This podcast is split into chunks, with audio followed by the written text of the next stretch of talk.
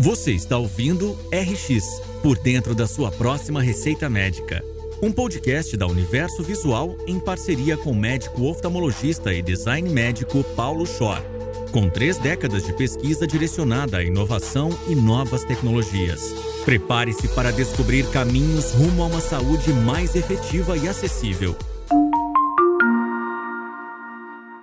É um prazer ter você como ouvinte desse podcast.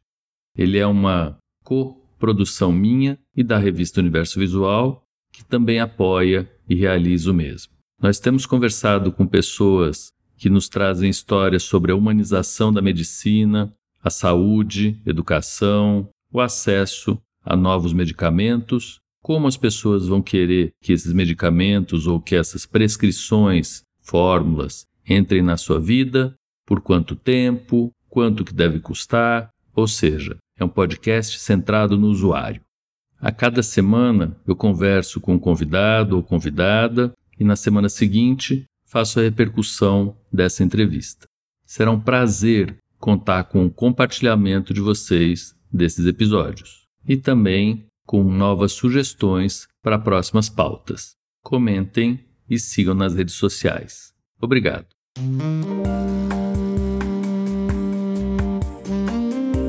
Eu conversei com o Dr. Ogari Pacheco.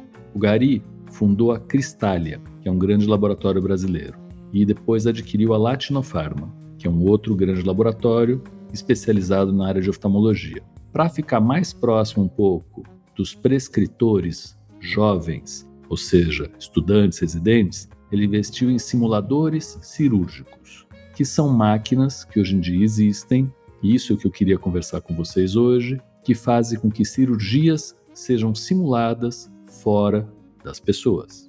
Isso é relativamente comum em outros campos, como a aviação. Vocês não entrariam em um avião onde o piloto é um piloto inexperiente que vai aprender a pilotar com vocês dentro do avião.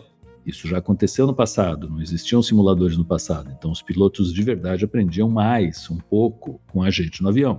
Hoje, muito menos. Só para vocês terem uma ideia, o custo de um simulador vale a pena se uma empresa tiver mais do que 10 aviões. Menos do que 10 aviões, vale mais a pena a empresa voar os pilotos para onde o simulador está. Isso quer dizer que simulador é muito caro e muito preciso e muito importante na indústria aeronáutica. Se fala que as pessoas viram experts em destreza quando elas têm mais do que 10 mil horas de simulação no simulador. Isso é correto e é sabido e concordante do ponto de vista dos pilotos e dos médicos. Nós nos perguntamos muito pouco isso como paciente, e eu vou dizer para vocês que nós tentamos nos perguntar mais isso como educadores e professores e não conseguimos muitas respostas. E isso um pouco por conta da falta de tecnologia, um pouco por conta desse tema ser um tema um pouco mais recente. Então, como é que nós fazemos? Já que esse podcast se chama Por Dentro da sua receita médica. E cirurgia é um tipo de prescrição, né? Então, até hoje, nós fazemos cirurgias em animais cada vez menos, fazemos em cadáveres cada vez menos, fazemos em simuladores que são, por exemplo, órgãos de animais que já não estão mais vivos, ex vivo, usamos na oftalmologia bastante olho de porco para fazer cirurgias em um ambiente que nós chamamos de wet lab, laboratórios molhados, aonde existe uma estrutura parecida com a estrutura do centro cirúrgico, com microscópio, com as pinças, tesouras, fios, é uma estrutura bastante cara, difícil de manter, principalmente porque não tem ressarcimento. Esse é um dos motivos pelos quais os hospitais universitários, os locais de formação, sofrem tanto, pelo financiamento que não vem em ações desse tipo. Então não tem consulta, cirurgia paga pelo SUS feita para treinar os próprios cirurgiões que depois vão operar os pacientes do SUS. Mas nós fazemos nos ambientes acadêmicos. Esses simuladores substituem, em parte, esses ambientes orgânicos. Substituem com muitas vantagens e algumas desvantagens. As desvantagens óbvias é que para simular, para emular, para fazer ficar igual um órgão, existem muitas variáveis que nós não controlamos ainda. Então, por mais modernos detalhados, complexos que sejam essas máquinas, nós não conseguimos a mesma sensação que nós conseguimos em olhos de animais, que também é bem diferente de olhos de pessoas normais.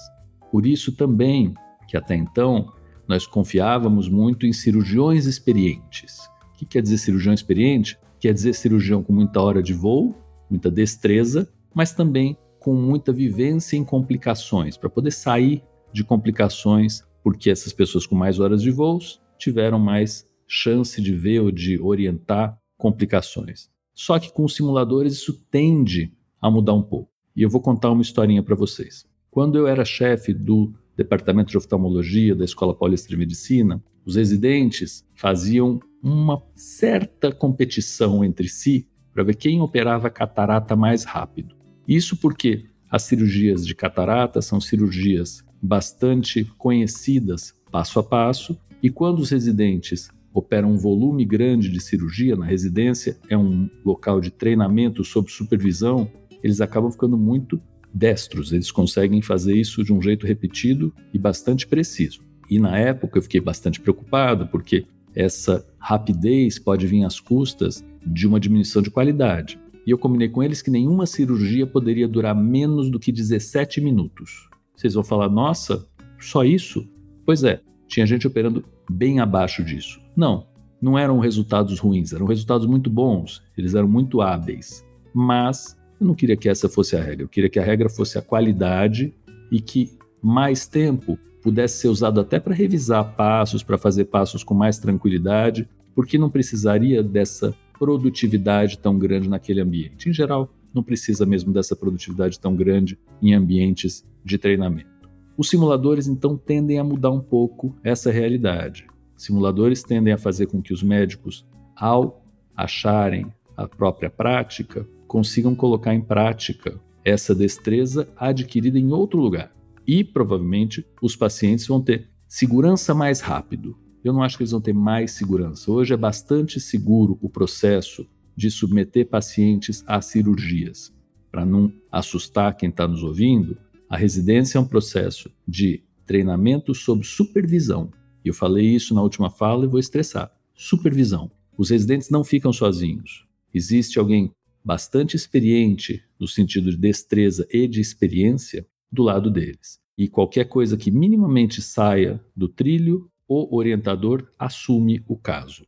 A gente fala em jargão médico que os orientadores papam. Então, se eu fizer alguma coisa que está fora do script, eu vou ser papado. E o orientador assume o caso e acaba o caso.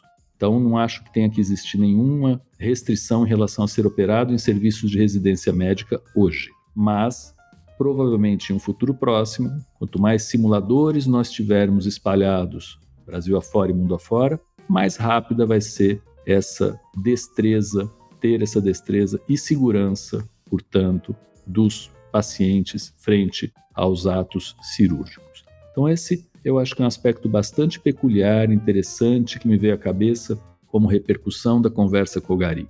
Investir em formação usando tecnologia. Existe tecnologia para simuladores de várias cirurgias, várias técnicas em várias especialidades. Claro, que isso não substitui o ambiente real. Quanto mais real for a situação e nós conseguirmos nos resolver, né, sair de ciladas, de problemas nas situações reais, mais experientes e provavelmente melhores nós estaremos. Mas fazer um procedimento repetitivo com precisão é bastante importante. Existe a simulação também da prática clínica, que é uma outra coisa interessante da gente conhecer. Várias faculdades, ou por opção didática, ou de vez em quando por falta mesmo de local de ensino e de treinamento, optam por usar pessoas ou manequins para fazer consulta, exame ou a anamnese, que é a conversa. Então, conversa-se com atores, com pessoas que são treinadas para ter as mais diversas respostas e os estudantes treinam a sua posição emocional e técnica frente a essas situações. Isso é um recurso muito útil que não deve ser utilizado unicamente. Ele vai ser muito bem utilizado em conjunto com os outros recursos, como conversar com o paciente real.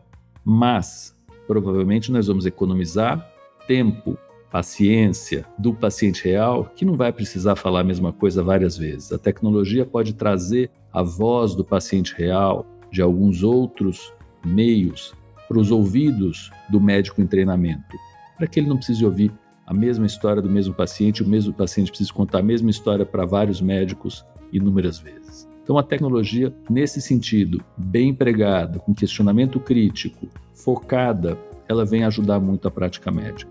Muito obrigado, um abraço.